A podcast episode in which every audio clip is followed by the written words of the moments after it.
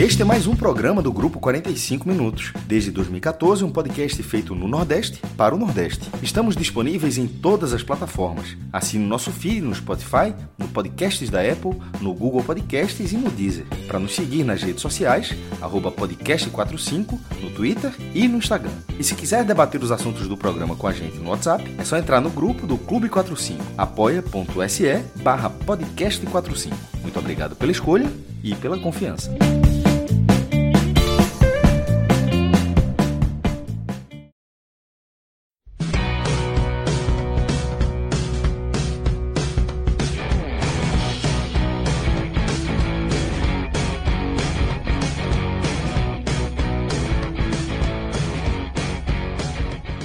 Galera, começando mais um Telecast. Eu sou Celso Ishigami e estou aqui ao lado dos meus caríssimos Tiago Minhoca e Luca Laprovítera. A gente reuniu essa galera aqui massa para analisar mais um compromisso da equipe do Fortaleza na Série A do Campeonato Brasileiro em sua edição 2022.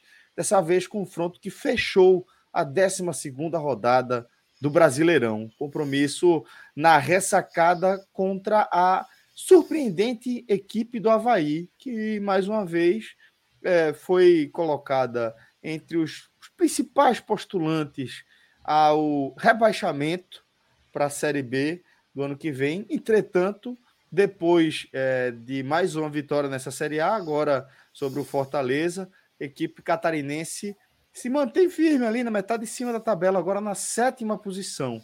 E deixou o tricolor do PC ainda mais afundado na lanterna. Fortaleza é, para de pontuar depois de três compromissos seguidos, né? Teve três jogos seguidos ali é, pela Série A, incluindo também o confronto é, com aí levando em consideração a, a, vitória sobre o Flamengo, a surpreendente vitória sobre o Flamengo, única vitória do tricolor do PC até aqui, e os empates com Goiás e Atlético Paranaense. Antes disso, havia perdido o Clássico Rei para o Ceará em jogo atrasado da terceira rodada. Mas o fato é que, em compromissos na ordem cronológica, é, essa derrota para o Havaí interrompeu a sequência de três rodadas pontuando do Fortaleza. Isso é muito importante de destacar, porque é, esse vai ser um tema central aqui do nosso programa, que para além da análise do que aconteceu dentro de campo, como é que o Fortaleza permite que uma equipe é, com sérias limitações técnicas como a do Havaí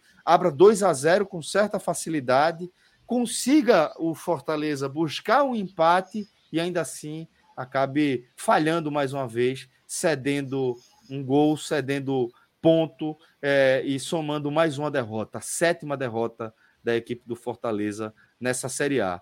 E isso, senhores, a gente vai tratar mais a fundo com meus caríssimos Thiago Minhoca e Luca Laprovitra. Isso, é, sem dúvida, é um, uma ducha de água fria nas pretensões do Fortaleza de finalmente começar a sua corrida nessa Série A. É uma ducha de água fria. Eu classifiquei agora há pouco na nossa Água Suja como um resultado trágico, inclusive, para as pretensões do Fortaleza, e é disso que a gente vai tratar é, de forma central nesse nosso programa. Então, já vou dar um salve aqui para os meus caros Tiago Minhoca e Luca Laprovitra, e já vou tocar a bola direto aqui com o menino Herculano, a quem já tive o prazer de, de desfrutar dessa companhia maravilhosa durante duas horas e tralalá de Agamenon, e agora a gente gira a chave para falar desse revés, esse duro golpe que sofre o time de Voivoda. Porque, como eu disse, Minhoca, é, viu a, a fraca equipe do Havaí abrir 2 a 0 de vantagem, conseguiu voltar para o jogo, empatou e permitiu é, mais um gol, o terceiro gol da equipe catarinense. 3 a 2 para o Havaí e o Fortaleza afundado na lanterna da Série A, Minhoca. É isso, Celso. Vamos lá. Primeiramente, né, para falar da partida, vamos falar um pouco da rodada. Né? O Fortaleza jogava depois do que tem acontecido de maneira até frequente. Fortaleza geralmente tem sido um time que está ali sempre terminando as rodadas, o que sempre gera duas coisas. Primeiro, uma pressão para você, porque você sempre sabe do que você precisa, mas ao mesmo tempo te coloca a responsabilidade de sair dessa situação. Então, Fortaleza, em vários jogos, ia para a partida já sabendo, mesmo vencendo, não sai da lanterna. Então era meio que recorrente isso no Fortaleza nos jogos anteriores. Nessa rodada especificamente, a rodada foi boa. Teve a vitória do Flamengo, teve a vitória do Botafogo, a vitória do Botafogo foi hoje, né? A vitória do Flamengo ontem. Mas até aí, ok, certo? Até aí, normal, vamos lá. Mas de uma maneira geral, o Cuiabá tinha perdido, o Atlético Goianiense perdeu, né? De virada para o Palmeiras, é, Juventude também perdeu. Então, estava tudo ali. Se você confirmasse a vitória, estava no procedimento correto. Com o fato da derrota ter acontecido, primeiramente falando do resultado, isso praticamente joga uma bomba enorme dentro do, do clube, na, na ideia de abalar totalmente a confiança, de não ver uma perspectiva, de não ver uma perspectiva de melhora, né? Porque você vai jogar fora de casa contra um dos, dos adversários mais fracos que tem do campeonato e você não consegue apresentar um bom jogo, isso para mim eu acho que é o primeiro ponto. O segundo ponto é, eu falei aqui no, no, no último tele do Fortaleza que eu tinha me preocupado com a fala do Voivoda depois do jogo do Atlético Paranaense, né? O Anderson Azevedo, né, é, setorista do Fortaleza lá no futebolês, ele tinha feito uma pergunta para o Voivoda, né? O time mais uma vez não ganhou em casa, não sei o quê. E de, foi a primeira vez que eu vi o Voivoda se exaltar um pouco mais, né? Que ele até meio que devolveu uma pergunta um pouco ríspida, dizendo: Você viu o jogo? O jogo que aconteceu? Eu acho que ele viu o jogo sim que aconteceu o Fortaleza jogou melhor que o Atlético Paranaense, mas não é que jogou bem contra o Atlético Paranaense, porque o Atlético Paranaense jogou muito mal. O Atlético Paranaense deu sete finalizações, nenhuma no gol, uma chance do Babi ali, talvez a mais perigosa. Mas, no geral, o Fortaleza não fez uma grande partida. Isso se a gente comparar até com outras partidas do Fortaleza, contra o próprio Flamengo, contra o Corinthians, contra o Inter. Teve partidas que o Fortaleza jogou bem. Na partida contra o Atlético Paranaense, o Fortaleza jogou ali, mais ou menos. Não foi uma grande partida. E aí, essa fala dele do jogo Atlético Paranaense me preocupou porque, digamos, já começa a coisa dar errado pelaquela entrevista do jogo passado. Primeiro, porque ele repetiu boa parte do time, que era um time com dificuldade de passe, muita gente em campo que não tem essa qualidade de passe, que é diferente do jogo do Flamengo, onde o Fortaleza não teria esse tipo de jogada, da, da troca de passe. Por exemplo, o Landázuri, por exemplo, marcou muito bem o Bruno Henrique no jogo do Flamengo. Diferentemente no jogo agora, que você tinha o Muriqui ali pelo lado, pelo lado esquerdo, né, o lado esquerdo do, do Havaí, lado direito do Fortaleza, mas assim, precisava muito mais de uma qualidade de parte de leitura. É diferente marcar o Muriqui do, do, Bruno, do, do Bruno Henrique, que é uma outra dinâmica, é mais na velocidade, é, é, é, você não, às vezes, não dá tanto espaço. Então, eu acho que nesse aspecto, eu acho que o, o Voivoda ficou muito muito preso a uma ideia do que ele tinha achado bom que foi o ponto que eu achei preocupante. E ver um segundo ponto que eu achei o, o, o, assim que eu achei assim, eu não consegui entender. O Fortaleza começa a partida fazendo cera. Eu falei, qual é o objetivo de fazer cera no começo do jogo? Você na lanterna do campeonato contra um adversário acessível. Eu falei, tá meio, tá meio estranho isso, sabe? A bola teoricamente o Boy para pegar a bola para acionar logo no contra-ataque não deixava a bola sair e ganhava tempo e ganhava tempo. Os zagueiros também, sabe assim, pedindo uma falta, sabe o Fortaleza queria picotar o jogo. Eu não sei, assim, o que foi, porque não tinha nada no jogo que, por exemplo, o Havaí estava tão avassalador assim a ponto de você tentar, sabe, esfriar, esfriar, né? É, não tinha, não estava acontecendo isso.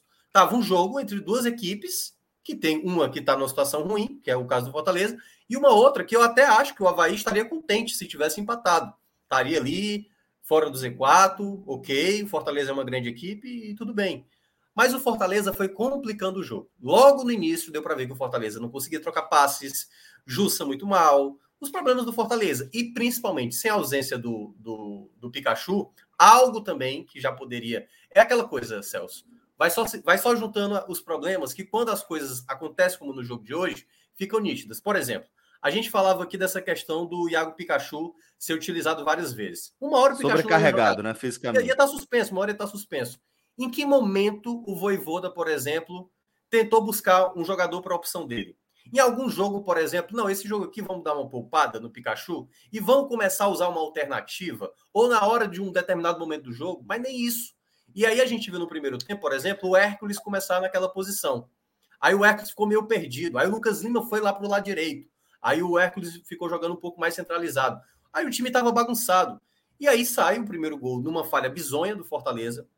uma, uma de bola errada do Benevenuto que o Justa não consegue, é, atrapalha, né, na hora do passe ali, a bola bate nele, mais uma vez o Justa se atrapalhando, mais um jogo de Série A que ele acaba se atrapalhando, vai o lançamento longo, o Tite não, aliás, não consegue prevalecer ali na jogada de corpo, e aí o Boeck, quando tenta sair, também não consegue defender, e sai o gol do Muriqui ali numa, numa desatenção do Fortaleza, que seria a tônica do jogo, né? A defesa do Fortaleza totalmente batendo cabeça. Minutos depois, uma jogada também linha de fundo, o Jussa vai lá, faz uma penalidade. Para mim já tinha sido penalidade bem clara, embora o lance ali fica muito difícil de ver se houve o toque ou não, mas para mim houve o toque. Acho que não era lance para VAR, né? Assim, tinha que ser um lance muito objetivo de que não houve o toque. E para mim, pelo menos ali teve um, um leve toque. Foi dada a penalidade, fez o 2 a 0 e quando tudo parecia. E, e naquele momento, o 2 a 0 tomado, que já era justo, né? Porque o Fortaleza não atacava. O Fortaleza só tinha tido uma chance de falta com o Robson, que foi no meio do gol. Assim, uma, uma falta com força no meio do gol, mas em termos de jogada trabalhada, movimentação, aquilo que o Fortaleza, do próprio Voivoda, conseguia fazer. É por isso que eu, eu ressalto quando o Voivoda começa a exaltar o jogo do Atlético Paranaense. O jogo do Atlético Paranaense era o Fortaleza finalizando mais de fora da área do que criando jogadas, movimentação. O próprio Moisés sumido na partida, pouco participativo e o time todo bagunçado. E quando sai o 2 a 0 naquele momento não parecia, eu cheguei a falar até num, num grupo que eu estava, olha, o Fortaleza está fazendo tudo realmente para perder. Tudo, tudo. Tá todo ali os elementos de uma partida de uma equipe que é a última colocada, que é a lanterna do campeonato, que realmente não parece ter condições de sair dessa situação. Só que aí sai o gol do Fortaleza, o Lucas Lima bate escanteio, o Robson faz o gol de cabeça, e eu até falei assim, tá, tá dando a enganada, porque o Fortaleza né, fez um gol aí de bola parada, e a outra chance tinha sido também de bola parada com o próprio Robson, e de resto, não conseguiu produzir nada.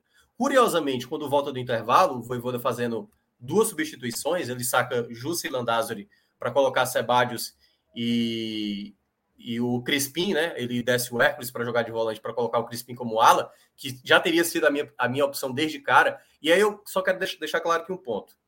Tem muito jogador do Fortaleza que tá jogando, tá, tá numa má fase. E aí vou até citar o caso do Crispim. Crispim tá mal, Crispim tá mal. Mas eu não acho que você tem que abrir mão de um jogador de qualidade para um momento desse do que colocar um jogador de disposição, por exemplo. O que, o que é que o Jussa, na disposição dele, acrescentaria tanta tanto em futebol do que, por exemplo, o Crispim jogar como ala, por exemplo, que poderia ser um jogador mais útil, né? Por mais que não esteja jogando bem, só para deixar claro.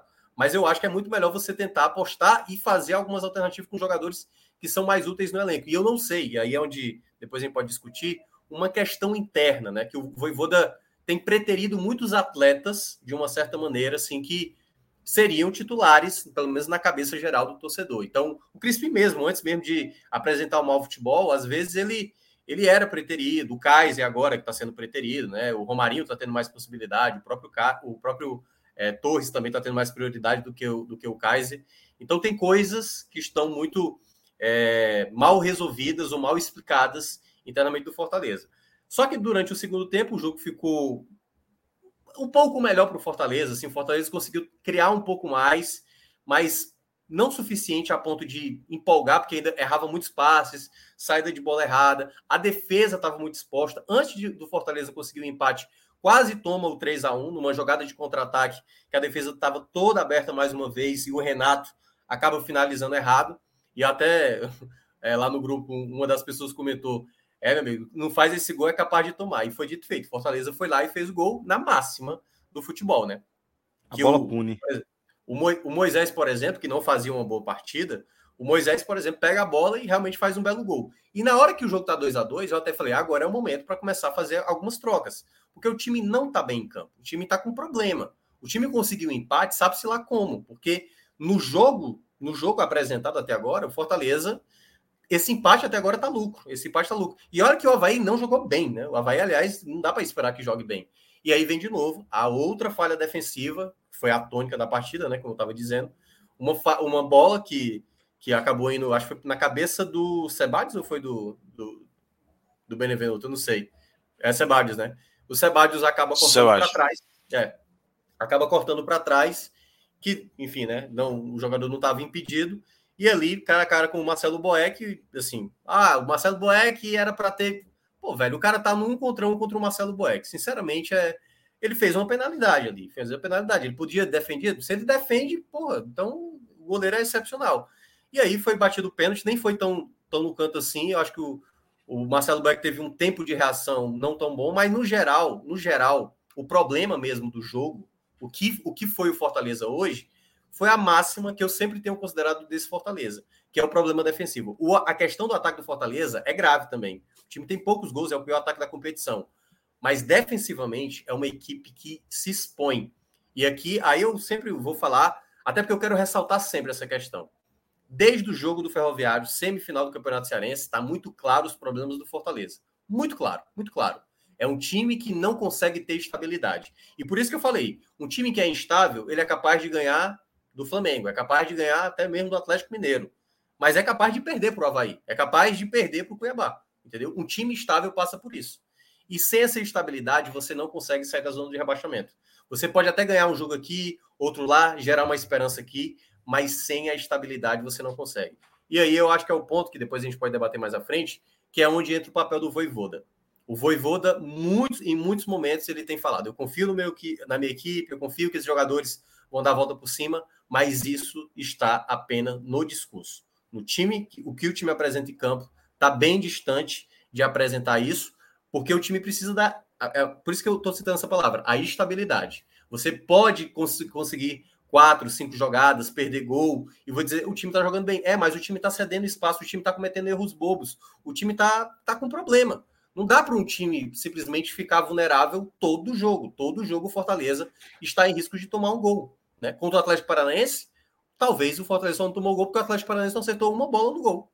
Foi, talvez foi o primeiro, foi o primeiro jogo do Fortaleza que o, o Fortaleza não tomou finalização no gol. Foi a única partida que o Fortaleza não saiu vazado.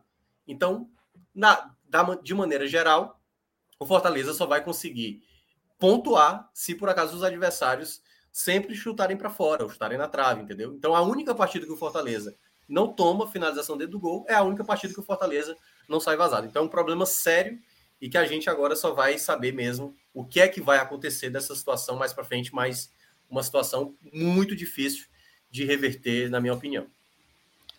Muito bem. Luca Laprovítera, vou deixar você à vontade também para você traçar o caminho da sua análise. Se você quiser começar é, falando do jogo, fique à vontade. Se quiser mergulhar na crise, também esteja à vontade.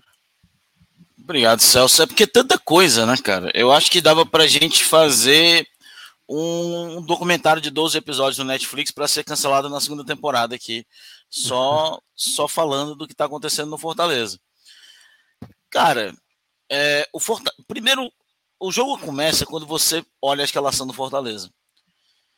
É, o Voivoda ele tentou algumas opções. Aqui eu discordo um pouco do, do Thiago. Né? O Voivoda ele tentou duas coisas para o lado do Crispim, para o lado do Pikachu testou rapidamente, né? Contra o Cuiabá, 45 minutos de Vitor Ricardo, que foi péssimo. E contra o Vitória, teve aqueles 70 minutos de Crispim, que foi péssimo. Né? Eu acho que foi pouco teste. E aí eu concordo com o Minhoca. Eu acho que foi pouco teste. Mas isso também é uma coisa que a gente vinha chamando a atenção. Pela, eu acho que a primeira vez que a gente citou isso aí foi no 2 a 0 contra o Souza lá na Copa do Nordeste, na segunda rodada, que a gente levant... primeira vez que a gente levantou essa bola. Fortaleza ainda não contratou o suficiente para essa temporada. Hoje, eu falei daquele jogo do Souza. Hoje era o jogo, por exemplo, que o Fortaleza podia. É, Souza não, 2x0 contra o Floresta na segunda rodada, na Copa do Nordeste. Hoje, eu falei, naquele momento, na segunda rodada da Copa do Nordeste, eu falei, hoje era um jogo interessante para o Fortaleza rodar o elenco. E não rodou. Isso, essa tônica de rodar o elenco. E eu lembro que eu usei a expressão: o Fortaleza está, parece que está jogando em pré-temporada. E eu repeti essa expressão por diversas vezes.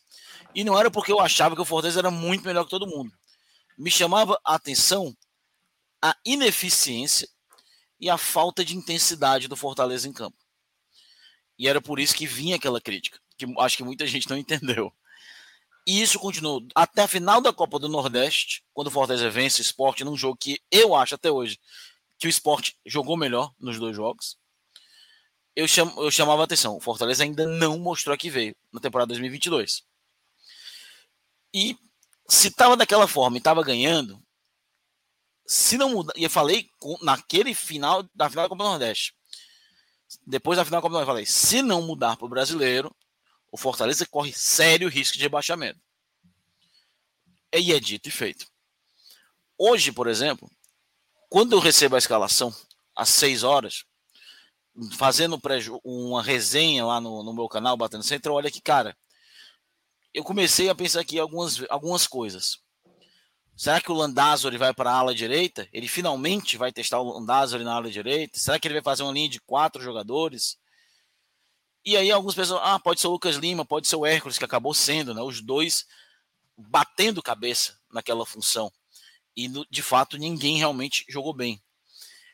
E esse bater cabeça, ele foi a, a tônica do Fortaleza no jogo de hoje o Fortaleza ele, ele não fez nada no jogo inteiro. Ele não fez nada. O Fortaleza e o Havaí também não. O Havaí foi tão ruim quanto. Essa foi apenas a terceira vez essa temporada que o Havaí fez três gols. Fez no Catarinense contra o Ercílio Luz, fez acho que na terceira rodada ou quarta rodada do Brasileiro contra o Goiás. E agora contra o Fortaleza. E o assustador é que o Havaí ele não suou nem um pouco. O Fortaleza, o Fortaleza ele ouso dizer que ele fez os cinco gols do jogo os dois dele entregou os três do adversário. Porque quem viu o primeiro gol do Fortaleza, o primeiro gol do Havaí, aquilo ali foi uma coisa que eu fiquei assim pelo meu irmão. Parece coisa de time que quer derrubar o treinador. Um passe ridículo na intermediária de um jogador que desiste a jogada e de um jogador que perde, um jogador forte que perde no físico para um jogador mais frágil do que ele. E nisso, a indecisão do goleiro que leva a bola por cima, o Muriqui faz 1 a 0 E não dá tempo nem de processar esse primeiro gol. Porque o Fortaleza faz uma coisa que aconteceu muito no ano passado. Tomar gols em sequência. E acho que, sei lá, 3, 4 minutos depois, numa jogada que me parecia controlada ali pela lateral da área, com o Landazzo ali marcando o Potker, o Jussa veio como um destrambelhado e faz um pênalti. Desnecessário. É... Nossa, cigarro fedorento. chega, é... chega destrambelhado e faz um pênalti desnecessário. Vai lá, absolve, faz 2 a 0 E o Fortaleza, ele não entende o jogo. Ele acha um gol numa bola parada que ele, desde a Copa do Nordeste, não marcava um gol de bola parada. Cruzamento do Lucas Lima para cabeçada do Robson. Muda no segundo tempo. Traz ali o Crispim tenta e pelo menos corrige taticamente o que vinha dando errado. Mas ainda não é o Fortaleza. Ouso dizer que essa partida, junto com a partida do Cuiabá, foram as duas piores do Fortaleza na competição. E o Fortaleza continua sem conseguir jogar, leva uns sustos e finalmente parece que caramba, parece que é hoje, parece que os mares estão mudando o Moisés que não fez, a, acertou um lance no jogo, fez o gol, pronto. Foi o lance que ele acertou na partida inteira. E depois ele voltou ao normal, continuou errando tudo que ele tinha que fazer no jogo. Tanto que quando o Fortaleza empata o jogo, a primeira coisa que eu eu estava pensando já no, no, top negativo. E como Moisés estava entrando no top negativo, e ele faz o gol, eu assim, caralho, eu vou botar um cara no top nega, eh, que fez gol no top negativo. E eu fiquei, aí eu, aí eu fui pensar, e quem que eu vou botar no positivo se o time for buscar um empate e tá todo mundo jogando mal? Já pensando no que eu vinha trazer para cá. Ou seja, o Fortaleza ia buscar um 2 a 0 fora de casa e eu não consegui dizer que três jogadores que estavam jogando bem. Isso diz muito sobre o que estava sendo o jogo. Mas o Fortaleza ele, ele não deu tempo nem de eu pensar muito. Porque numa bola longa, um chutão, o Ceballos ganha por cima, cabeceia para trás. E eu acho que o, o Ceballos nem erra no lance, para falar a verdade. Eu acho o maior erro a desatenção do Marcelo Benevenuto, que olha e não presta atenção na movimentação. E o Potker entra livre. Livre, livre, livre, de novo livre. E o Boeck faz um pênalti. Acho até. Discordo aqui do Salve Espino. É, na transmissão, o Salve disse que o Boeck tentou jogar. Eu acho que o Boeck não tentou jogar. Deu sorte. Acredito que era para expulsão acredito porque ele não foi na bola em um momento, momento algum naquele lance, ele realmente foi para derrubar o Potker, ele foi para fazer o pênalti. E o pênalti, o Havaí faz o 3 a 2 E eu fiquei esperando um algo novo, uma mudança, uma, o que o Fortaleza fizesse, ó, tira o Crispim, o Lucas Lima, coloca o Romero. Mas existe uma substituição no Fortaleza, Celso, e ouvinte, que, é, que o torcedor ele sabe que o jogo acabou quando essa substituição, essa substituição acontece. Que é quando o Igor Torres entra em campo. Quando o Igor Torres entra em campo, significa que até o Voivoda desistiu da partida, na minha opinião. Ele desistiu da partida. O Igor Torres, por exemplo, entrou contra o Goiás, ele errou um domínio que gerou o gol do Goiás. Hoje eu acho que ele pegou umas seis vezes na bola. Em nenhuma das seis vezes que ele pegou na bola, ele deu prosseguimento à jogada. Ou ele foi desarmado, ou ele fez, ou ele errou passe. Ele, você pode olhar a estatística. O Igor Torres errou todas as seis interações com a bola que ele teve. Ele é, fica surpreendente o Fortaleza, que o Fortaleza gastou quase 7 milhões de reais num cara que foi vice-campeão da Copa do Brasil e campeão da Sul-Americana no passado, fazendo 12 gols, tendo ele de opção do banco de reservas, o Igor Torres entrar. Por mais que eu critiquei aqui várias vezes o Renato Kaiser, ele ainda, mesmo em 2022, ele já mostrou mais que o Igor Torres, quando cada um teve a oportunidade. Se for para levar nesse campo de consideração. E para mim é assustador, porque no começo do, do ano a gente falava algumas coisas aqui que o elenco era curto, que alguns jogadores eram limitados, que o Fortaleza ia sentir a, a, a demanda de jogos. E quando chegou na segunda rodada do Campeonato Brasileiro, quando perdeu para o Inter, eu, a gente chegou, tanto eu e o Miel, que a gente chegou aqui e falou: o Fortaleza é sério candidato ao rebaixamento. O Fortaleza já está olhando para trás com desespero. E eu olhava daquilo ali porque eu imaginava também o pior cenário possível. E eu ainda eu digo mais para os torcedores mais esperançosos. Eu, como torcedor, acredito, porque eu acredito no imponderável, porque se o futebol não tem não existe o imponderável do futebol, não tem graça, né? Se ele fosse pura estatística correta e, e andante, Sim. ele não teria a graça que ele tem. Porém, o pior para o Fortaleza essa temporada ainda nem começou. Que é o segundo turno. o segundo turno que os clubes aqui do estado notoriamente sentem muito mais do que os outros fisicamente, imagina nesse ano, ano que os, o Fortaleza ainda jogou uma Copa, uma Copa Libertadores. Eu tenho medo do que vai ser o segundo turno do Fortaleza. Então, quando a gente estava falando aqui, antes de começar, do Minhoca estava falando que o Fortaleza, quando abrisse a janela, não devia fazer loucuras, e eu concordo, mas eu penso ao mesmo tempo, bicho, o Fortaleza tem que contratar de forma concisa, para ele não correr o risco de superar a campanha da Chapecoense. Porque você ser rebaixado, eu acho que para nós que fazemos, cobrimos o Nordeste, a gente sabe que infelizmente é uma realidade. Por exemplo, o Flamengo está aí, estava lutando pelo rebaixamento e vai gastar 200 milhões em dois jogadores que eram para estar na Europa. Não dá para concorrer. A gente sabe que essa é uma realidade. Tudo bem, dá para concorrer com a Atlético Goianiense, Havaí, Cuiabá, dá, dá para concorrer com essa galera. Mas a gente sabe que cedo ou tarde acontece com os times nordestinos no rebaixamento todos eles, não existe nenhum time do Nordeste que nunca tenha sido rebaixado na Série A. Isso é uma realidade de todos, né? de todos, especialmente após os pontos corridos. Fora Bahia e Ceará, ninguém passou mais de cinco anos na Série A. Todo mundo caiu eventualmente. O esporte também, o esporte também, acho que passou cinco, cinco foi, anos, né? Acho que também foi. O foi cinco? Eu pensava que tinha sido quatro. Foi. Também, foi cinco, também né? cinco. É. Então, então, o Ceará provavelmente esse ano vai superar e vai chegar aos, ao menos ao sexto ano. Não acredito que caia. Mas ainda assim a gente sabe que é uma realidade. A gente sabe que é uma realidade pro Mas o problema não é cair. É o time que está em Libertadores, gastando 25 milhões de, em, em contratações, ter cuidado para não terminar o ano com a pior campanha da história. Isso hoje é uma realidade. Por mais que não queiram, é uma realidade. É algo que é passível de acontecer. Por quê? Eu não vejo muita expectativa de melhora e me preocupa muito o que o Fortaleza vai viver no segundo turno. Contigo, Celso. Aliás, só eu vou pegar logo aqui, Celso, numa fala do Luca, né? Que ele, ele falou sobre a questão do Kaiser. Eu acho que é um sintoma grave que apresenta quando isso acontece, né? Quando o Luca menciona até o Voivoda desistiu, eu não sei se o Voivoda desistiu do jogo ou do Kaiser. O que me parece é que ele desistiu do Kaiser.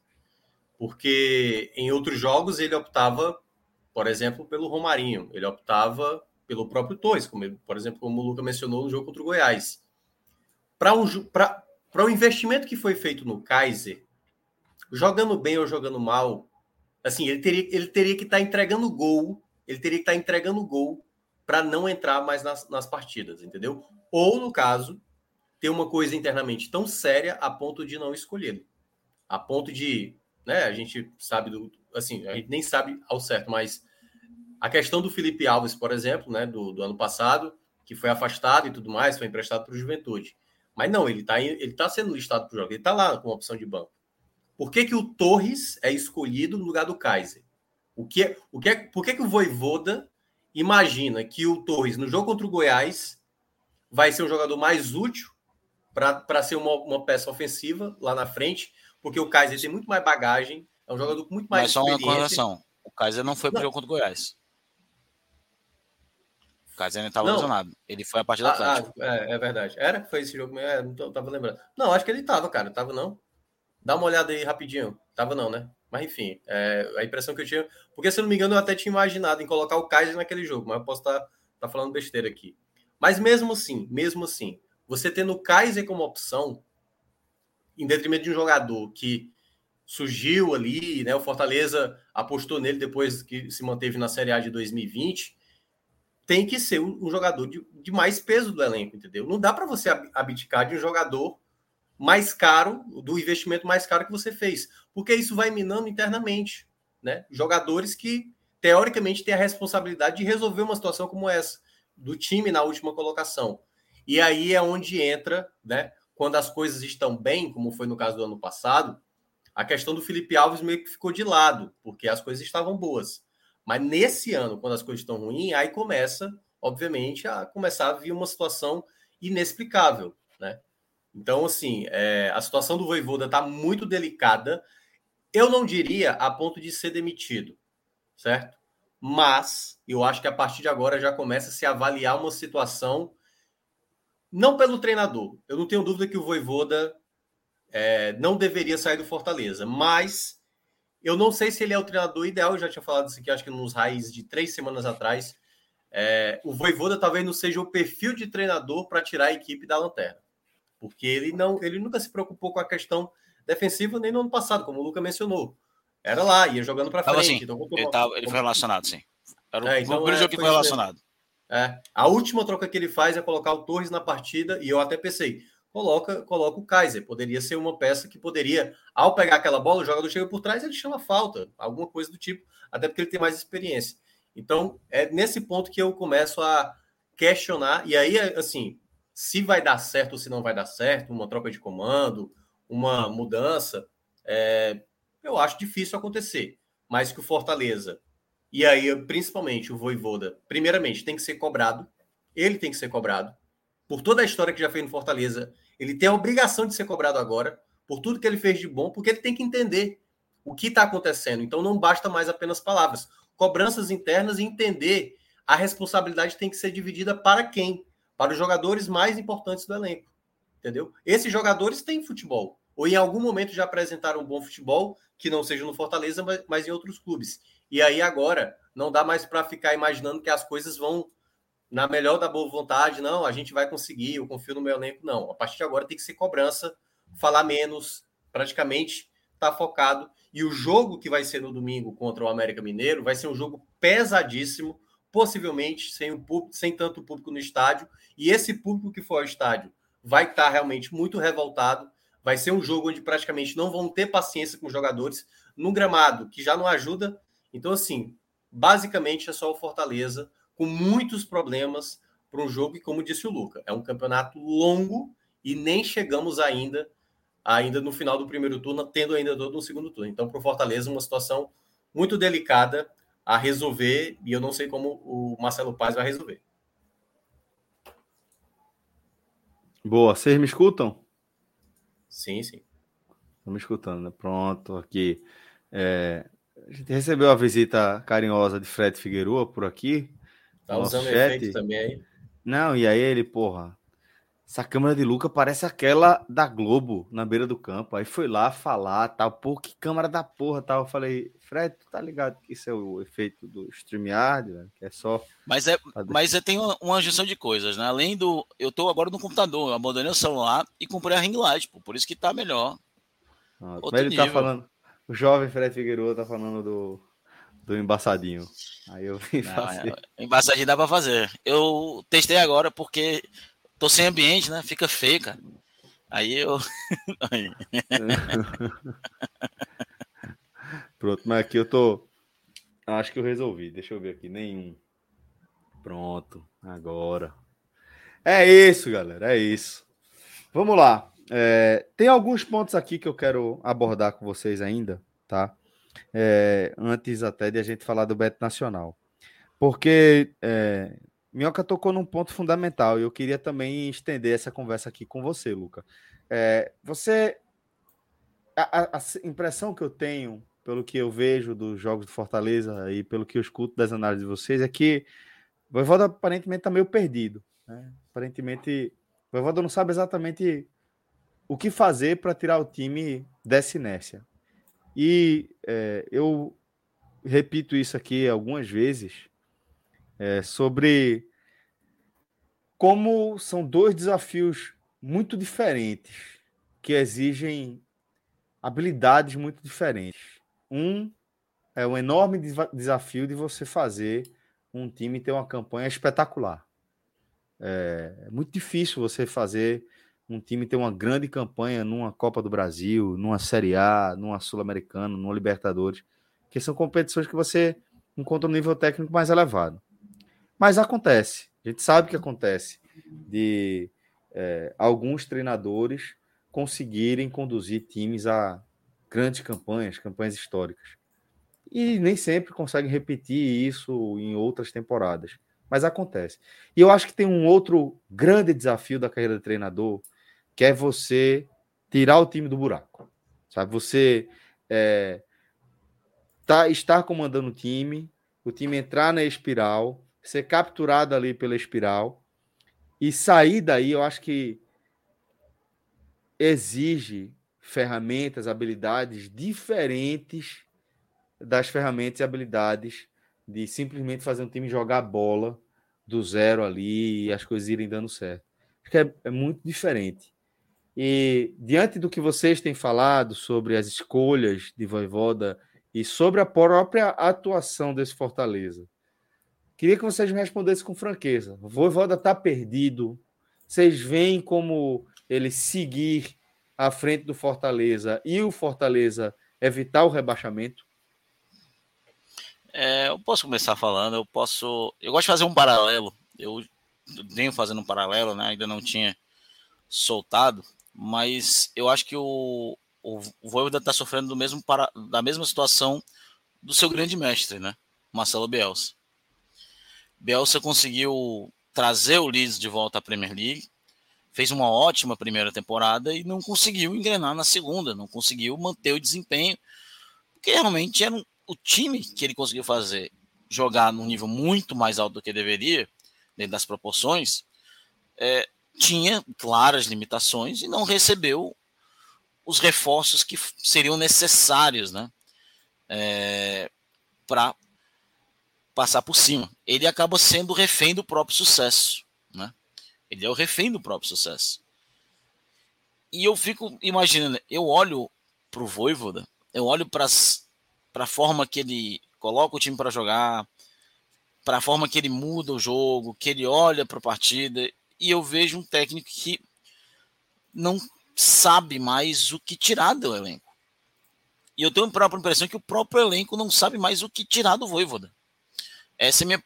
Eu, o primeiro gol de hoje, que o Fortaleza levou, é a cara de um time que não, não tá entendendo o que está acontecendo em campo. Não tá. Que o, o que está acontecendo nos dias de treino não está sendo entendido. O Voivoda é, para mim, o maior, treino, o maior e melhor treinador da história do Fortaleza. É, porém, ele é o refém sim, do próprio sucesso. Não vejo hoje o Voivoda infelizmente, dando essa volta por cima. É, e sou muito grato por tudo, inclusive pelos momentos que ele preteriu ficar no Fortaleza, mesmo com trabalho, com times muito maiores batendo na sua porta. Ele preteriu ficar no Fortaleza aí para esses clubes, mesmo em, em um, um, desses momentos, há uma semana atrás, com Fortaleza na lanterna. E ele foi lá e preteriu ficar no Fortaleza. Eu sou muito grato a isso. Só que aquela questão é, é tem que chegar no Voivoda, tem que chegar na comissão e perguntar, cara, e aí? Por que isso está acontecendo? Por que isso é dessa forma? O que que está acontecendo? E tem que mudar. Fala, olha, Voivoda, ou muda, ou a gente não tem o que fazer. A gente vai ter que ir no mercado atrás do treinador, porque a gente precisa de uma mudança já nem que seja mudança, nem é que seja uma mudança para o Fortaleza é, daqui a 38 daqui a 38 não, agora são é, 26, 25 rodadas. Que já é desesperador. Nem que daqui a 25 rodadas o Fortaleza esteja rebaixado. Mas que ele pelo menos lute até o fim para não ser rebaixado. Eu acho que é o mínimo que se pede nesse momento, é que o Fortaleza se for para cair, que ele caia atirando. Então, tem que ter uma mudança. Eu acho realmente, eu vejo, Celso, ele um pouco perdido, eu vejo ele. O tom do Voivoda nas entrevistas, o tom do Voivoda na beira do campo é muito diferente do que era algumas semanas atrás. E eu acho que, infelizmente, a gente está aí nos últimos dias do Voivoda no Fortaleza. Não queria que fosse dessa forma, mas no futebol nem sempre as coisas saem como a gente quer, né? Vai lá contigo. É, eu, tô, eu tô bem pelo Luca também. Eu acho que ele tá bem perdido nas escolhas, de não entender determinados perfis de atletas. Às vezes é muito nítido, né? A gente, a gente já falou aqui algumas vezes sobre características de atletas. Quando o Voivoda chegou no ano passado, o primeiro jogo dele ele não fez o 3-5-2 ainda. Aliás, eu acho que ele até demorou a adotar esse 3-5-2. É... Mas ele foi entendendo. Eu lembro uma coisa que ele mencionou na época. Eu cheguei no Fortaleza e eu percebi que eu tinha muitos meias então eu posso utilizar esses jogadores com mais jogadores no meio de campo. Aí ele foi e pensou, eu posso adotar um 3-5-2. Tanto que o Crispim, por exemplo, se tornou um ala esquerdo muito bom. Hoje o Voivoda não consegue entender determinados compositores. Cara, como é que você abdica, abdica de ter o Felipe como titular? Eu, eu não consigo compreender como é que o Voivoda deixa o Felipe de fora. E o, só para deixar claro, só para deixar claro, o Felipe cometeu um erro gravíssimo no clássico, certo? Mas, poxa, outros atletas também cometeram, pô. Vários outros atletas já cometeram erro. Me parece que, assim, me parece, eu não sei porque eu não trabalho internamente no Fortaleza, que ele acaba sendo muito rígido com, a, com aquele que erra. Foi assim com o Felipe Alves, foi assim com o Marcelo Boeck, quando cometeu falhas no ano passado. E cometeu uma falha, mesmo que absurda, que comprometa, ok, vai lá, faz um desconto no salário do cara. Eu não, eu não sei, por isso que eu tô, eu tô falando isso porque é o que acontece geralmente. O Ronald cometeu uma falha, foi, ele, ele fez uma falta lá no, no, no lance do, do, do, jogo do esporte, e depois o Ronald ficou escanteado, entendeu? Eu não acho que o Ronald seja tão mal assim a ponto de ser a quinta opção. Aliás, assim, eu ainda não colocaria como as principais. Hércules joga melhor, o, o, Zé Welles tem jogado melhor, mas a ponto de não utilizar ele mais em nenhum momento, principalmente você precisando rodar esse elenco em algum, em alguma parte, até mesmo nos jogos da Série A, você não via nem o Ronald jogar em, em certa parte. Então, eu acho que aparenta que o Voivoda é, não soube lidar com essa, com, essa questão. Eu lembro também que no ano passado ele conversou com o Tite. Teve um jogo, acho que foi em São Paulo. O Tite foi assistir um jogo que era Fortaleza e mais uma equipe, acho que lá de São Paulo. Acho que deve ter sido Palmeiras e Fortaleza. E aí ele trocou uma ideia com o Tite, né? E aí eles conversaram muito sobre a questão, cara, questão tática, questão, é, de, sabe, de, de saber o, que cada jogador faz. A maioria dos treinadores conhece. Pô, o Barroca, o Barroca sabe, pô, o Barroca entende demais de futebol. A questão toda é como você faz para manter o seu elenco comprometido, focado. E me parece que o Voivoda está se perdendo nesse aspecto de tentar tirar o melhor desses jogadores. Porque o Crispim caiu a produção dele e o Crispim agora tá sempre. Não, Crispim, fica aí, pô. Fica aí, vai ficando aí, uma hora tu vai entrar, entendeu? E eu não acho que seja dessa maneira. Quando você tem jogador de qualidade, você não precisa ficar forçando com um jogador de qualidade que está jogando mal, certo? Mas vez ou outra você coloca. O Moisés, por exemplo, teve um momento que ele. A gente falou aqui, né, Luca? Ele entrou bem no segundo tempo do jogo do esporte, no jogo de ida. Aí depois se tornou titular. O futebol dele caiu, certo? Mas continuou tendo ali assistência, assistência. Aí ele continuou com o Romero, o Romero. O, o, o Robson, por exemplo, estava escanteado. Aí o Robson agora aparece, o Robson agora se torna uma peça. Aí o Romero já, já, já perde um pouco da confiança. Então, ele não, até agora, ele não conseguiu lidar bem na recuperação de atletas. A gente falou que Fortaleza tem um time titular e que os atletas não estão colaborando. Aí joga contra o Flamengo, ganha. Todo mundo agora não, tá vendo? O Landázuri agora tá bem. Dá para confiar o Justa nessa formação com três volantes. E aí tudo é na base do desespero. E aí é exatamente, cara, você sabe quais são os melhores jogadores do seu elenco.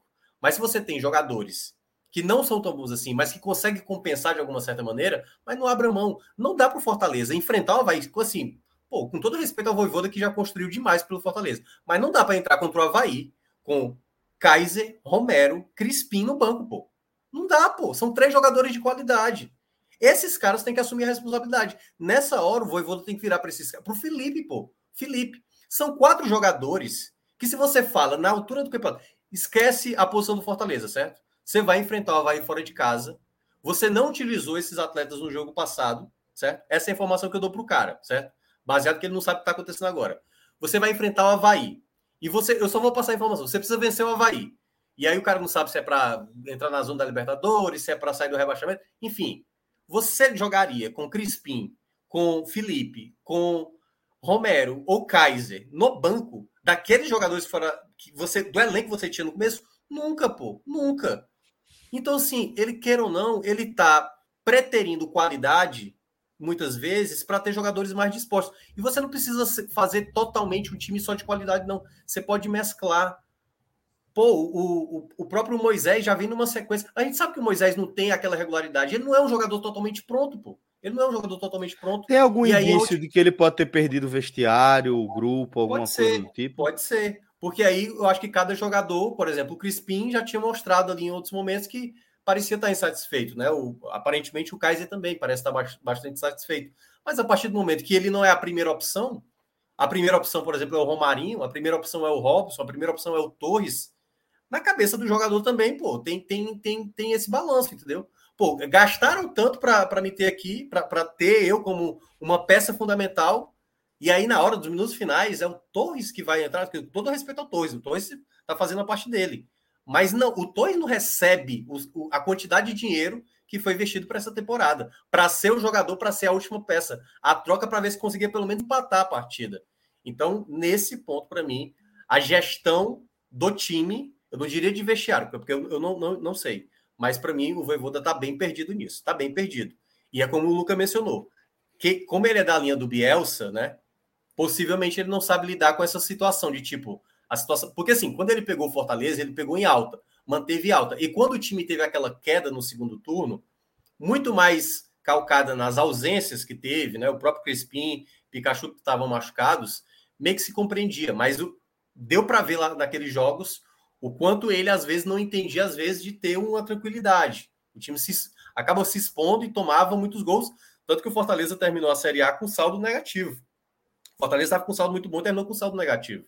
Então, hum. nesse aspecto, eu vejo que o Voivoda está naquela situação mais complicada. E aí vai, enfim, vai exigir muito mais do presidente né, e da diretoria, de uma maneira geral, de conversar com ele, porque assim, que não que não achem que é só uma questão de jogadores, certo?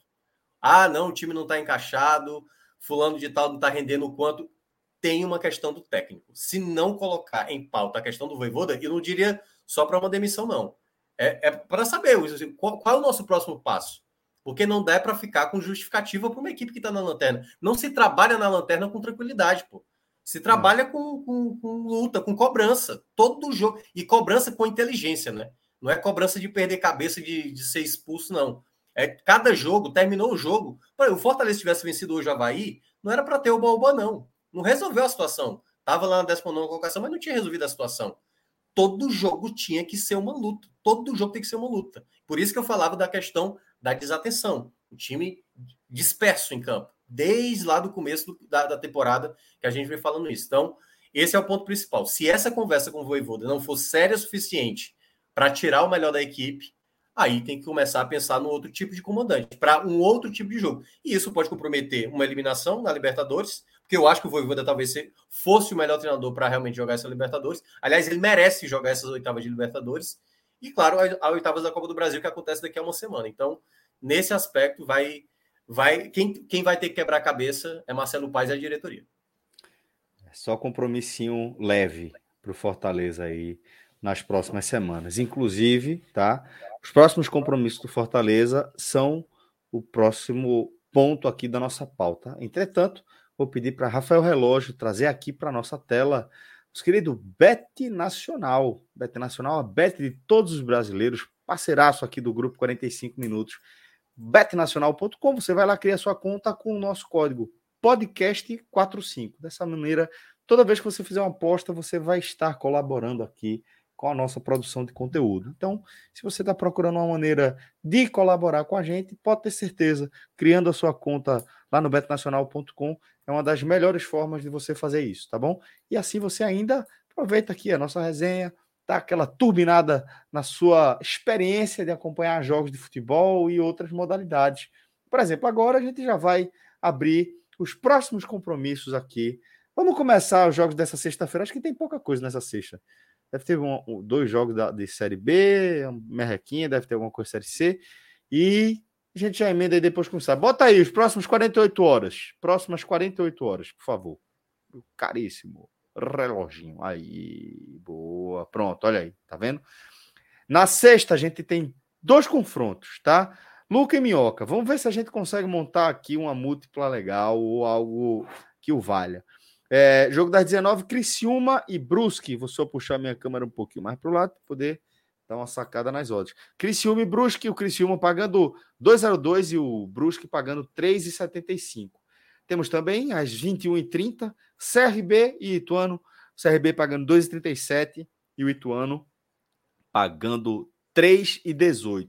Minhoca, eu vou emendar logo aqui com os outros jogos da Série B, já do sábado, porque senão fica pouca coisa para a gente analisar, enquanto você pensa um caminho interessante aí para a gente. No sábado, o, a rodada abre às 11, tá? Com Grêmio e Sampaio Correia. O Grêmio pagando 1,35, jogo lá na Arena do Grêmio, e o Sampaio pagando 9,77. Olha essa ordem do Paio. Às 16, dois compromissos. Novo Horizontino e Tombense e Londrina e Vasco. Novo Horizontino pagando 2,06 contra a Tombense a Tombense pagando 3,83. O Londrina paga 3,20 contra o Vasco. O odd do Vasco é interessante aqui, 2,41. E por fim, esse jogo a gente precisa analisar não. Tem um, uma resenha aí, 18,30, um tal de Náutico Esporte. É, e as odds mostram como esse compromisso está equilibrado, né? 2,67 pagando o Náutico, 2,71 pagando o Esporte é, um leve favoritismo para a equipe alvirrubra pelo mando de campo, jogo nos aflitos. Então, Thiago Minhoca, aliás, jogo na arena, mando é, torcida única. Thiago Minhoca, por favor, meu caro. Cara, eu acho que CRB aí. CRB o CRB e o Criciúma acho que ganham. O CRB vem de, de duas vitórias, né, cara? É. O Criciúma vem de duas vitórias também. O Brusque perdeu a última. Eu iria. Quando vem é, queda. Eu iria, é, eu iria nessa combinação aí, CRB com Criciúma. CRB. Monta aí essa dupla. Só para a gente dar uma sacada. Só conferindo, só corrigindo a minha informação, de fato o jogo é nos aflitos, tá? Deu um tilt aqui na minha cabeça. Teve um debate aí sobre torcida única ou torcida dupla, e aí eu fiz essa confusão. Mas jogo nos aflitos, náutico favorito. Mas a gente tá aqui nessa dupla, é, apostando na vitória do Criciúma sobre o Brusque e apostando na vitória do CRB sobre o Ituano. Essa dupla tá pagando 4,78, viu? 4,78. Vamos nela mesmo? Bora. Embora, mas tu quer apostar uma onça, né? Sempre, João. Sempre, sempre. eu, eu acho que as onças aí tá matando muita onça aí, viu? Nós estamos matando tá, onça né? demais. Quer soltar o que aqui? Sei lá, bota um mico, um, um mico e um arara aí, não. 30 aí, aí volta então volta, bota 120, aí. É, volta 120. Ó, 143, ó, volta boa aí. É. Tá, tá bom demais. Tá bom, então solta essa aposta aí. Vamos nessa dupla. Vamos outra aqui. É, Você não acha que o Vasco consegue uma boa vitória contra o Londrina, não? O Londrina é um dos perseguidores. É, o, o mando. O mando é do Vasco, né? É. O Londrina não vendeu o mando? É verdade, velho. É verdade. O jogo vai o ser no café. em casa. Não, o jogo vai ser, na, vai ser em Londrina mesmo. Vai? vai ah, eles sim, não conseguiram não mudar? Não. Só confirme, confirmar aqui. É isso mesmo.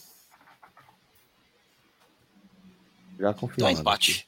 Cara de 1 um a 1 um café, café. Acho que é empate, que o Vasco só o Vasco quando joga em casa ganha e quando joga fora empata. É.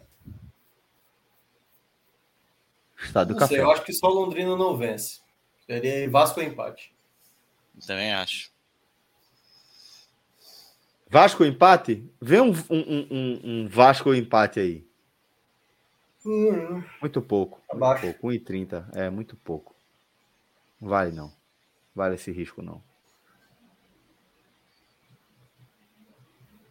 Vamos não. Vamos. Grêmio pagando quase nada, né? Vê aí, vitória do Grêmio e mais Vasco empate. A internet tá lisinha, hein? Tá, tá voando. Internet menino relógio. 175. 175 já é uma oddzinha interessante, minimamente interessante. Eu acho que dá. Dá? Solta, solta vintão aí. Só para complementar o. bota pouquinho. Não, bota 50. Bota 50. Solta um aí. É, mas é muito pouco, né, velho? Que volta.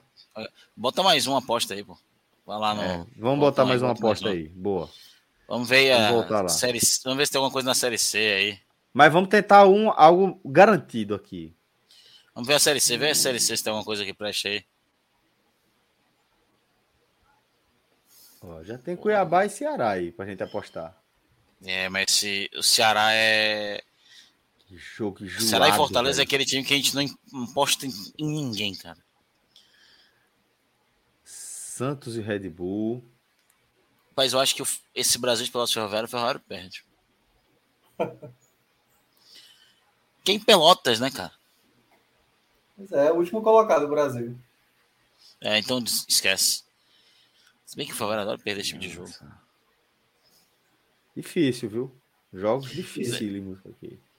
E da Série D, o que, que tem na Série D? Futebol cearense eu não aposto mais, não. Nem eu. Então esquece também. Pacajus. É... Bota aí a vitória do Pacajus. Pacajus perdeu para Tuna Luso, porque era a lanterna oh, do grupo. É Porra, então não, eu tô seguro. Difícil, Mas o Pacajus não sabe jogar fora. O Pacajus só sabe jogar em casa. É, jogar em casa. É amanhã já. Bota aí, Cara, bota aí. Vai, bota vai, só vai, Brasil, bota só Brasil ali em cima. Vai lá só Brasil, só pra ver um negócio. Só Brasil. Vai, sub... Não, não, Brasil Pelotas não, pô. So... Vai, sobe aí, que... sobe aí, sobe um pouquinho, sobe, vai até o final, vai até o final em cima, em cima, filho. Até o final em cima. Bota Brasil, em vez de todas, bota só Brasil. Pronto. Vai descendo, vai descendo, vai descendo. Vai ficar mais fácil. Pô, bota 72 horas aí. mais fácil a gente ver se tem uma coisa de domingo. 72. Só vai. Então deixa aí. Então, cara, esse Santos Red Bull, eu veria os dois marcam. Bota aí, ambos marcam.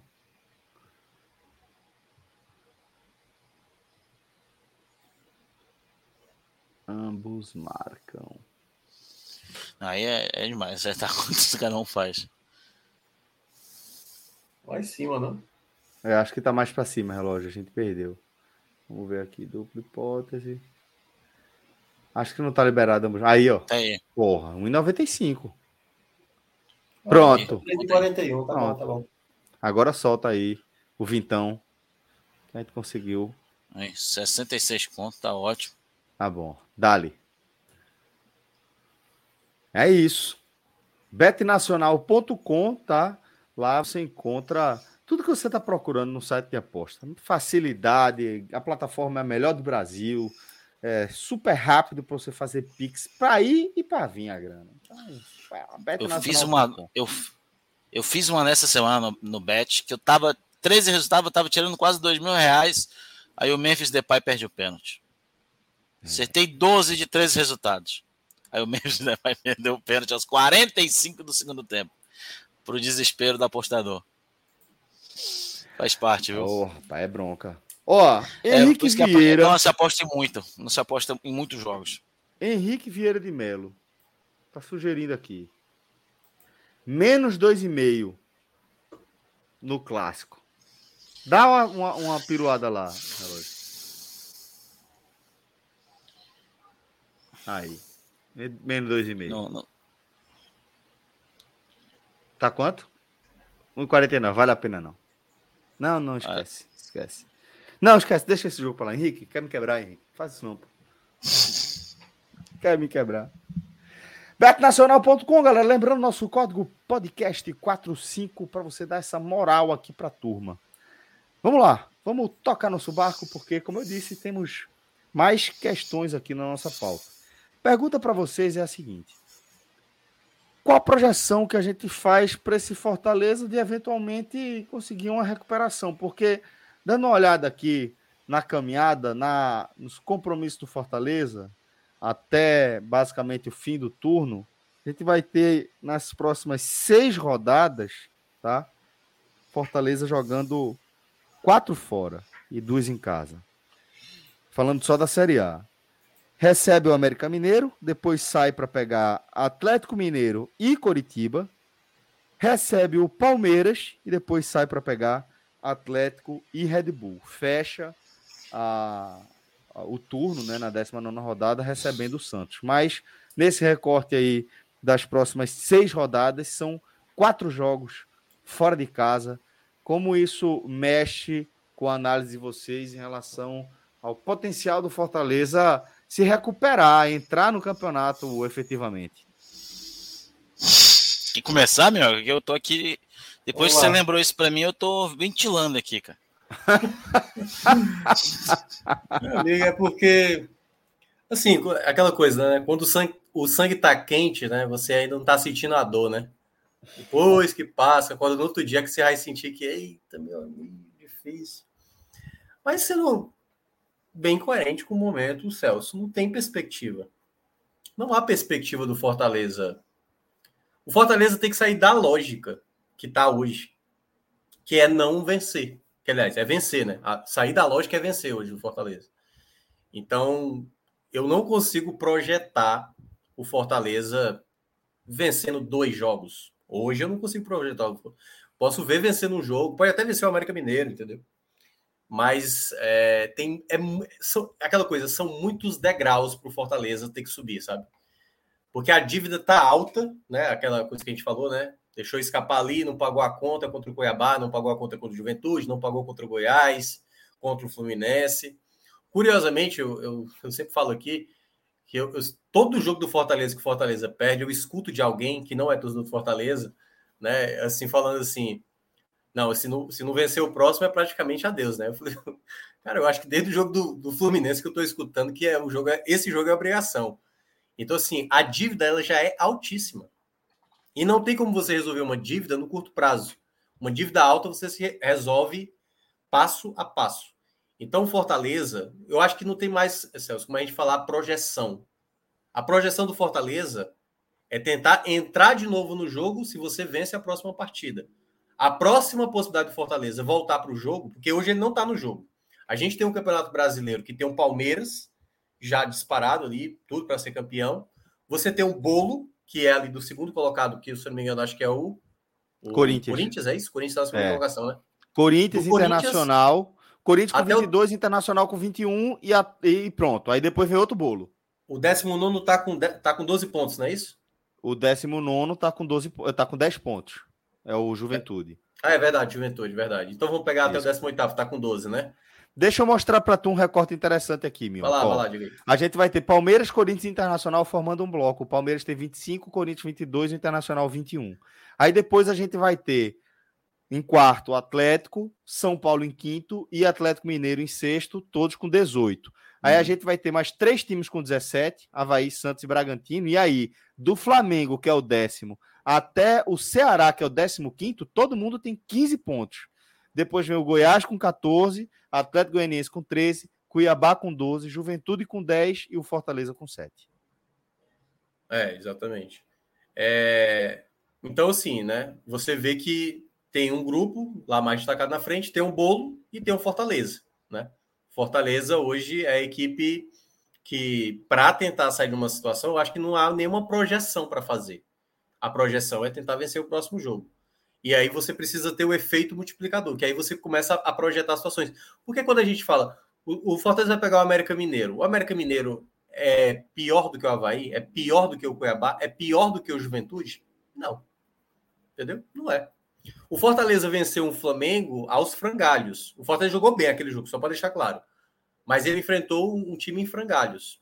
O América Mineiro não me parece ser um time em frangalhos. Quem vai aos frangalhos para esse jogo é o Fortaleza. Moralmente, o América Mineiro olha para esse jogo, maravilha. O Fortaleza, talvez esse, esse seja o primeiro jogo onde o Fortaleza não vai entrar em campo com tanto respeito. Que agora o América Mineiro vai olhar para o Fortaleza, opa, oportunidade de fazer três pontos, entendeu? Principalmente no, na Arena Castelão, onde todo mundo veio para cá e somou ponto. Seja um seja três. Ou seja, para o América Mineiro ele já está feliz. Eu vou fazer um ou três pontos. E aí é por isso que eu estou dizendo: o Fortaleza tem que quebrar uma lógica. Porque a lógica indica que o Fortaleza não vai vencer o América Mineiro. Aí, o tipo de derrota que aconteceu hoje, com o fato de estar na última colocação, a distância que se na rodada passada se manteve em cinco pontos, Fortaleza manteve, mas com gosto amargo, abrir sete pontos agora para a situação, eu não consigo ver perspectiva no curto prazo. E aí tudo vai depender, tem que ter o um fato novo, Celso. Ter o, o, o fato novo é, pode ser uma mudança de técnico, pode ser alguma coisa acontecendo internamente, sei lá, algo da diretoria, de jogadores ali, não sei, alguma coisa tem que acontecer para ter o fato novo. E esse fato novo pode ser uma vitória. Mas até lá, Isso. projeção eu não consigo fazer para o Fortaleza de ah, fazer aqui dá para fazer quatro pontos. Fortaleza de hoje não dá para projetar nenhum tipo de, de esperança, na minha avaliação. Boa, Minhoca. Luca, é, não sei se você já está no, na frequência respiratória normal ou está hiperventilando ainda. Já, já, já tô, já tô, já tô, já tô. Assimilou. Deu para respirar, deu para respirar. Pô, cara, que é, é quase em depressão aqui já. Nossa é senhora. Foda, né, velho? Sequência é muito dura, porra. E assim, é porque eu não coloquei, aqui eu foquei só na, na Série A, pô. Mas a sequência é muito dura, pô. A sequência, puta que pariu, velho. Vê, a gente vai de. Deixa eu botar aqui. E o porém não é nem esse, sabia, Celso? Sabe por que, que o porém não é nem esse? O Fortaleza ah. não é pra estar tá ganhando desses times, não. O Fortaleza era para ter ganho do Juventude, do Goiás. Os é, adversários são esses, entendeu? É, é. Hoje. Era muito, melhor, era muito melhor ter perdido para o Flamengo, ganhado do Goiás e ganhado do Juventude, Vê, por exemplo. Vê a sequência. Lembra que eu falei depois é. do Goiás. Ué, manda aí. Foi exatamente isso. Olha a sequência. Próximo compromisso é com a América pelo brasileiro, né? Como eu falei, Castelão. Depois, Castelão mais Ceará, no primeiro jogo da Copa do Brasil. Depois sai para pegar o Atlético Mineiro. Depois recebe o Estudiantes. Depois sai para pegar o Coritiba e emenda no jogo de volta com o Estudiantes. Depois o jogo em casa, daquela sequência que eu falei é, antes de outros dois jogos fora no Brasileiro, tem Palmeiras. um jogo no Castelão com o Palmeiras, né? Depois, Depois jogo da volta com o Ceará. E aí, o que eu falei, os outros dois jogos fora pelo brasileiro, Atlético Goianiense, Red Bull, e fecha com o Santos em casa. Então, velho, é cacete, cacete até o meio do tu, até o meio do Campeonato Brasileiro. É meu amigo, é um negócio assim que, que das duas uma, tá? Das duas uma. Ou dentro desse período aqui a gente vai ver o fato novo acontecer, né? E a gente vislumbrar um segundo turno de reação, do Fortaleza. Um segundo turno, eu não considero nem reação, né? Eu considero de o Fortaleza finalmente sair dos boxes, dos boxes é, e, e, entrar na corrida efetivamente, né? É, ou então ver simplesmente um time largado. Porque aí, se for eliminado na Libertadores, se for eliminado na Copa do Brasil, vai recolher o quê? O que é que você vai, vai conseguir juntar dos cacos que você vai ter se desfeito ali no chão, em meio a essa campanha vergonhosa que o Fortaleza está fazendo na Série A. Como é que o time sai desse buraco? Então, esse é o tamanho do desafio que o Fortaleza tem pela frente, até pelo menos a 19, 18 rodada ali da Série A. Acho uma sequência duríssima, muito, muito pesada, das mais pesadas que eu já vi, tá? Nessa cobertura aqui do 45 minutos, nesse período aí, nesse recorte. Por isso que eu quis trazer esse olhar, essa análise, porque. Você me ferrou de novo aqui, cara. Cê não é, velho? Botou. Foda, cara, porque depois do jogo do Flamengo, eu cheguei aqui e disse: o Fortaleza tem os próximos quatro jogos, ele tem que fazer no mínimo e aceitável oito pontos. O máximo que ele vai chegar a entregar vão ser cinco. Levando em consideração que ele vai vencer o América Mineiro. Cinco. Hum. Eu coloquei o mínimo aceitável eram oito. Se não, vão ser e, dois. Cara, eu tô aqui. Três. Não pode ser até dois ou três. Cara, isso é desesperador. É, se o Fortaleza não conseguir minimamente reagir, se o Fortaleza fizesse, pelo menos vamos dizer, seis pontos, o Fortaleza poderia jogar contra o América Mineiro para lutar para sair da zona de rebaixamento. Ele está brigando para sair da zona de rebaixamento agora. É, e é tão desesperador essa situação na verdade, estaria fora da zona de rebaixamento, que o Goiás estaria com ponto a menos e vitórias e saldo pior. Então o Fortaleza estaria fora da zona de rebaixamento, jogando para se distanciar dela. O eram duas vitórias. Era não ter entregado um gol contra o Goiás e ter feito um contra o Atlético Paranaense. Não era pedir nada demais nessa, nessa situação. É, o Fortaleza. É, eu digo uma coisa aqui para vocês: que se o Fortaleza não conseguir reagir até o jogo de volta contra o Ceará e não conseguir nenhuma das duas classificações, do porteiro ao presidente, ninguém vai estar com cargo seguro no. no ninguém está com cargo seguro no Fortaleza.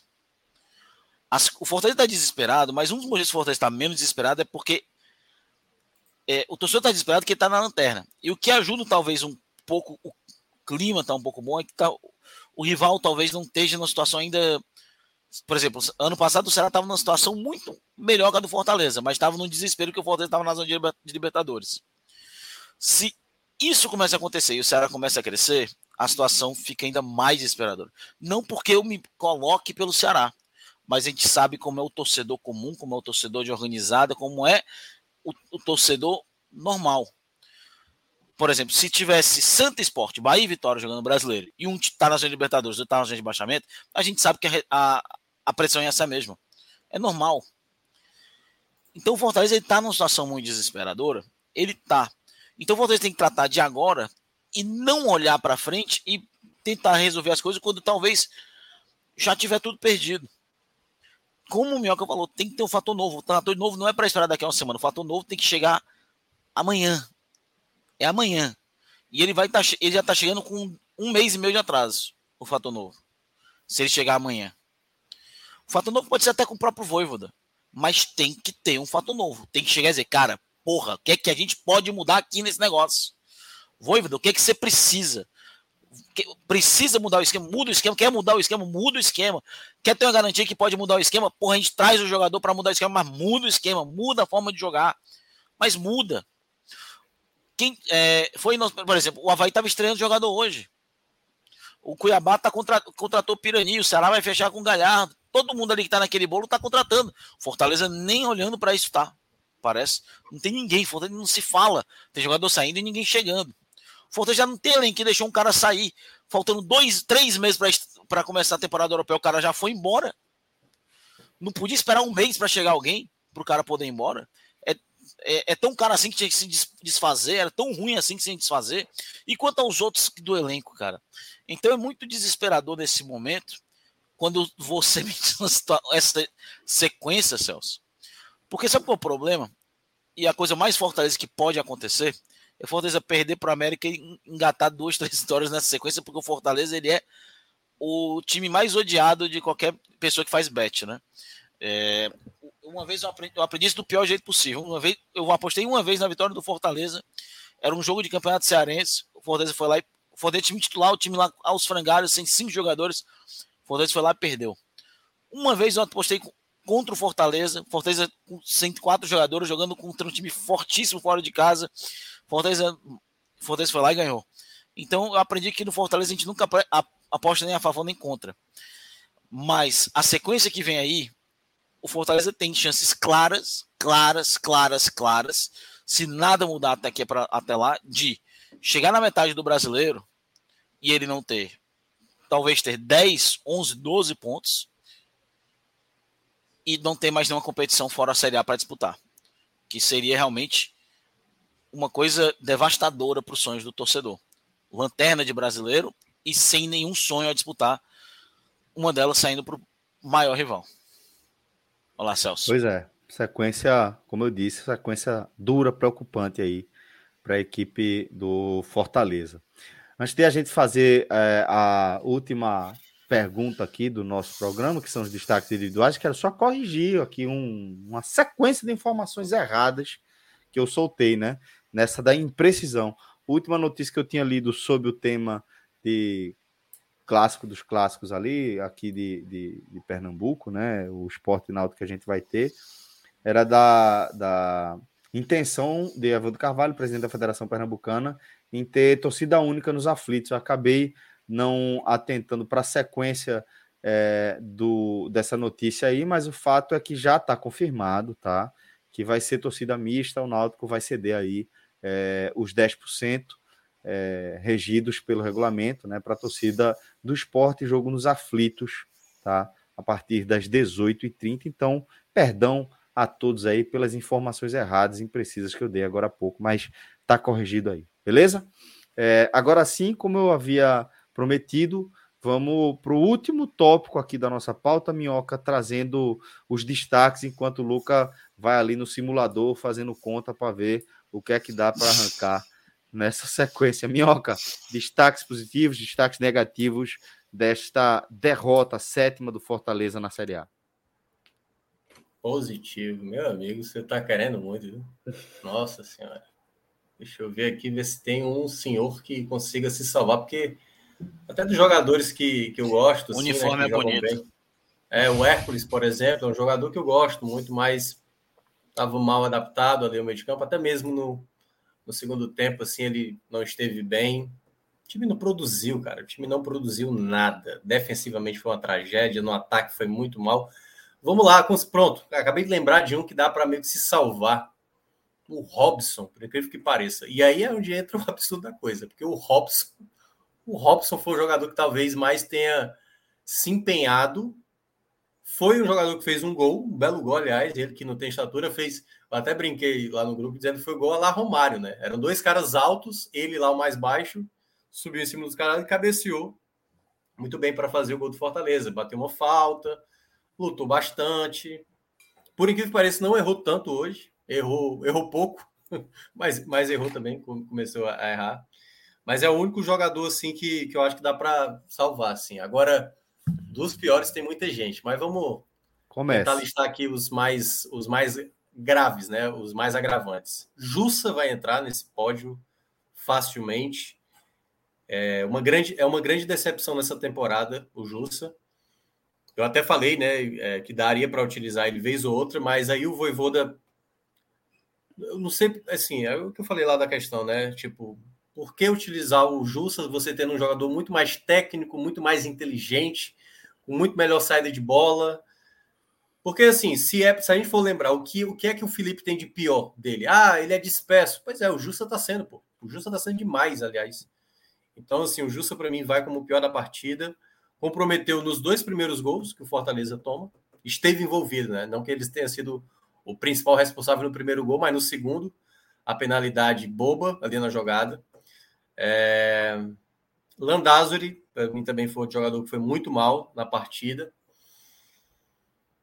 Tite também vai entrar nesse pódio, que eu acho que esse pódio vai ter, obviamente vai ter mais de três. Moisés fez um belíssimo gol. Mas o Moisés jogou muito mal. Muito mal, o Moisés jogou muito mal. Muito mal, minha nossa senhora. Jogou muito mal, muito mal mesmo. Era para ter sido substituído. Fez o gol, era para ter sido substituído. Entendeu? Daria mais uns cinco minutos em campo, mas era para ter sido substituído. E, e aí você pode escolher qualquer um aí, tipo. É... Cara, o Crispim entrou, no, fez a menor diferença. Lucas Lima também foi muito mal na partida. Eu sei que tem muita gente que não acompanha o Fortaleza e acha que tem o pessoal que assim já persegue o Lucas Lima de muito tempo, né? O Lucas Lima, na verdade, passa longe de ser um dos principais culpados. Mas hoje ele fez uma partida ruim, por exemplo. Só que aí, para quem não conhece, ou para quem não vem acompanhando o Fortaleza, tá, tá no mudo, Celso. Foi mal. É... Eu, eu vinha dizendo que ele vinha sendo, na verdade, um dos destaques do Fortaleza. Sim, né? pois é. Mas ele, ele cai de rendimento, bastante. Cai. Bastante. Não, é, ele, ele o último o jogo, Principalmente jogo quando é. ele começou a jogar mais próximo do ataque. Isso. Então, assim, é o Lucas Lima, ele não jogou bem, mas passa longe para quem não. E aí, para, obviamente, qualquer pessoa que está acompanhando aqui de maneira esporádica, né, para ouvir sobre o Fortaleza, Lucas Lima passa longe de ser um problema. Porque muita gente, ah, o Lucas Lima não está tão interessado. É um pouco o jeito do Lucas Lima, mas a partir de hoje ele jogou mal, mas é um dos jogadores que tem um dos, um dos saldos mais positivos na temporada. Então é isso. Assim, dos jogadores que eu listei foram esses. Você teve bem uns 5 aí, 6. Então fica a critério aí do. Difícil é quem tu não listou, né? É. Vamos lá, Tem então. Ali que dá, é, o Boeck. O Boeck teve gente que culpou o Boeck, eu não acho que. O Boeck fez uma penalidade querendo, como disse o. Mas não acho que ele cometeu. Pô, Qualquer goleiro ali talvez tivesse tomado aqueles gols. Pô. Ele fez uma defesa até importante num chute chato pra caramba. Eu acho que, a bola deu Estão pegando no pé dele porque ele não pega pênalti. Mas é aquela questão. Não, nem todo goleiro é o Felipe Alves. O Felipe Alves beleza, é. é uma característica do Felipe Alves. Mas o normal é que o goleiro não seja pegador de pênalti. Né? O pênalti é feito para prejudicar o goleiro mesmo. É o pênalti. E tá aumentando é. isso, né? Já vem né? proposta de regra de o goleiro não tirar. Eu tenho que manter os dois pés em cima da bola no pênalti, né? Cara, é bizarro, né? Agora, para colocar os três positivos, eu vou colocar sem ordem, tá? É... Porque é difícil colocar uma ordem nos três positivos. Parabéns aí. Eu, eu, você ter falado que vai ter três já é. Cara, Robson, por critério de exclusão. Ronald, por critério de exclusão que entrou, na minha opinião, bem, assim, brigou. Por quatro, Capixaba, por critério de exclusão, e o Zé Wellison. Acho que o Zé Wellison foi talvez um dos mais sóbrios ali do, do time. É, mas, daí, pronto. Robson, Capixaba e Zé Wellison, top 3 aí, dos menos piores. Na verdade, que de bem mesmo, só o Zé Wellison, que é um. Cara, o Zé Wellison é uma zica, cara cara já foi rebaixado três vezes, vai levar o quarto pro inferno. Pelo amor de Deus. E jogando bem. Né? É o mais absurdo. Agora, de pior, cara, é uma briga de foice. Eu vou colocar em terceiro dos piores, eu vou colocar o Moisés, porque fora o gol, ele não fez nada. Na verdade, ele quase também entrega um gol pro Havaí, né? O Havaí teve uma jogada de perigo que o, o Moisés devolveu a bola pro cara ele, em frente ele à grande pega a bola no meio de campo e sai costurando até a defesa para dar a bola. Para trás, cara. Ele cruzou para trás. Parece que de videogame bugado. É. Foi, foi bizarro, foi bizarro. Em segundo lugar, cara, segundo lugar, eu vou levar o, o Marcelo Benevenuto. De novo, mais uma vez entrando meu, na minha lista, foi muito mal. É, falhou no primeiro gol, falhou no terceiro gol, falhou em outros momentos. Teve até um lance que ele tira a bola ali com a... esse lance do do Moisés, ele que corta. Ele corta que o cara volta errado, porque ele já estava atrasado no lance. Ele já estava atrasado no lance. E, mas por sorte o cara errou o cruzamento. Mas o primeiro, cara, não tem como não ser o Jussa. Eu tento defender o Jussa, mas, cara, não dá. De novo, hoje não, foi, não foram só os gols, né? É, o primeiro que ele errou, e não acho nem tão ruim, porque o passe do Benevenuto foi muito ruim mesmo. Foi o fato dele desistir da jogada. Ele desistiu da jogada. Ele perdeu a bola e deixou o cara pegar a bola e lançar nas costas do Tite. Também foi muito mal. E o segundo gol foi uma obscenidade. Foi. Cara, ele foi um cavalo na jogada. Ele foi um cavalo.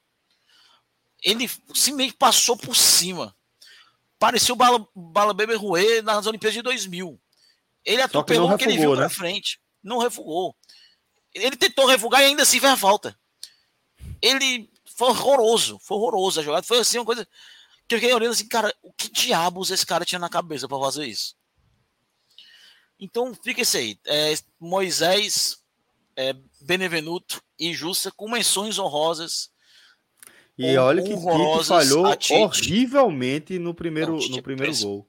Eu achei é assim, é inadmissível, é inadmissível Tite ter perdido aquele lance. Porque assim, a, a Cara, jogada começa errada. É um erro de juvenil, né? É, a, mas assim, a jogada começa errada. É, é, não é que é erro de juvenil, é erro de juvenil jogando com um profissional. Sabe? Porque ele, é como vocês destacaram, pô, um cara que tem mais físico, a bola estava mais para ele no lançamento, tá? Apesar de ter sido pego desprevenido, a bola do, do, do o lançamento, a bola tá mais para ele, ele se complica no kick da bola, no acompanhamento da bola para acompanhar o, o jogador do Havaí. O jogador do Havaí é mais rápido que ele, segura o tranco, consegue tocar na frente dele, ele não, não encosta na bola. Ele não encosta na bola. Assim, é, eu acho um erro gravíssimo de Tite naquele lance. É um jogador que, para mim, é uma das é, piores surpresas é, desse giro de temporada do Fortaleza, né? Porque comparar a temporada que ele fez ano passado com a temporada que ele faz esse ano, porra, é brincadeira. Cara, Tite, ele vem falhando coisas juvenis a temporada toda. É, pô, é, é impressionante, eu, pô. Pelo menos o Fortaleza, o Fortaleza tava querendo renovar com o Tite até o final do ano que vem. Estavam querendo renovar com o Tite. Eu fiquei assim, cara, pelo amor de Deus. É, uhum. é bizarro. Não, não, não tem nem o que dizer, cara. Fortaleza tá. Hoje foi um combo, né? Hoje foi um combo, assim, é, digno de, de pegadinhas do, do Silvio Santos. Foi, foi rir para não chorar. Verdade. Bom, galera, então dessa forma a gente vai chegando ao fim de mais um telecast, ao fim de mais um programa. Eu agradeço enormemente aqui a Tiago Minhoca, tá? São quatro horas, Minhoca, me aturando aqui, eu e você. Luca Laprovítera, tá? É, pela companhia sempre agradável. E também os nossos caríssimos Rafael Relógio e Marcelo Filho. Rafael Relógio, diretor da nossa live. Marcelo Filho está transformando esse conteúdo aqui em podcast, em áudio, para disponibilizar para você em podcast, no formato podcast, tá bom? Muito obrigado também a você que nos acompanhou até aqui, dando essa moral massa, essa audiência super qualificada. Vocês são muito diferenciados. Muito obrigado, galera. Espero que vocês tenham gostado do programa. Ótimo fim de semana a todos e até a próxima. Valeu. Tchau, tchau.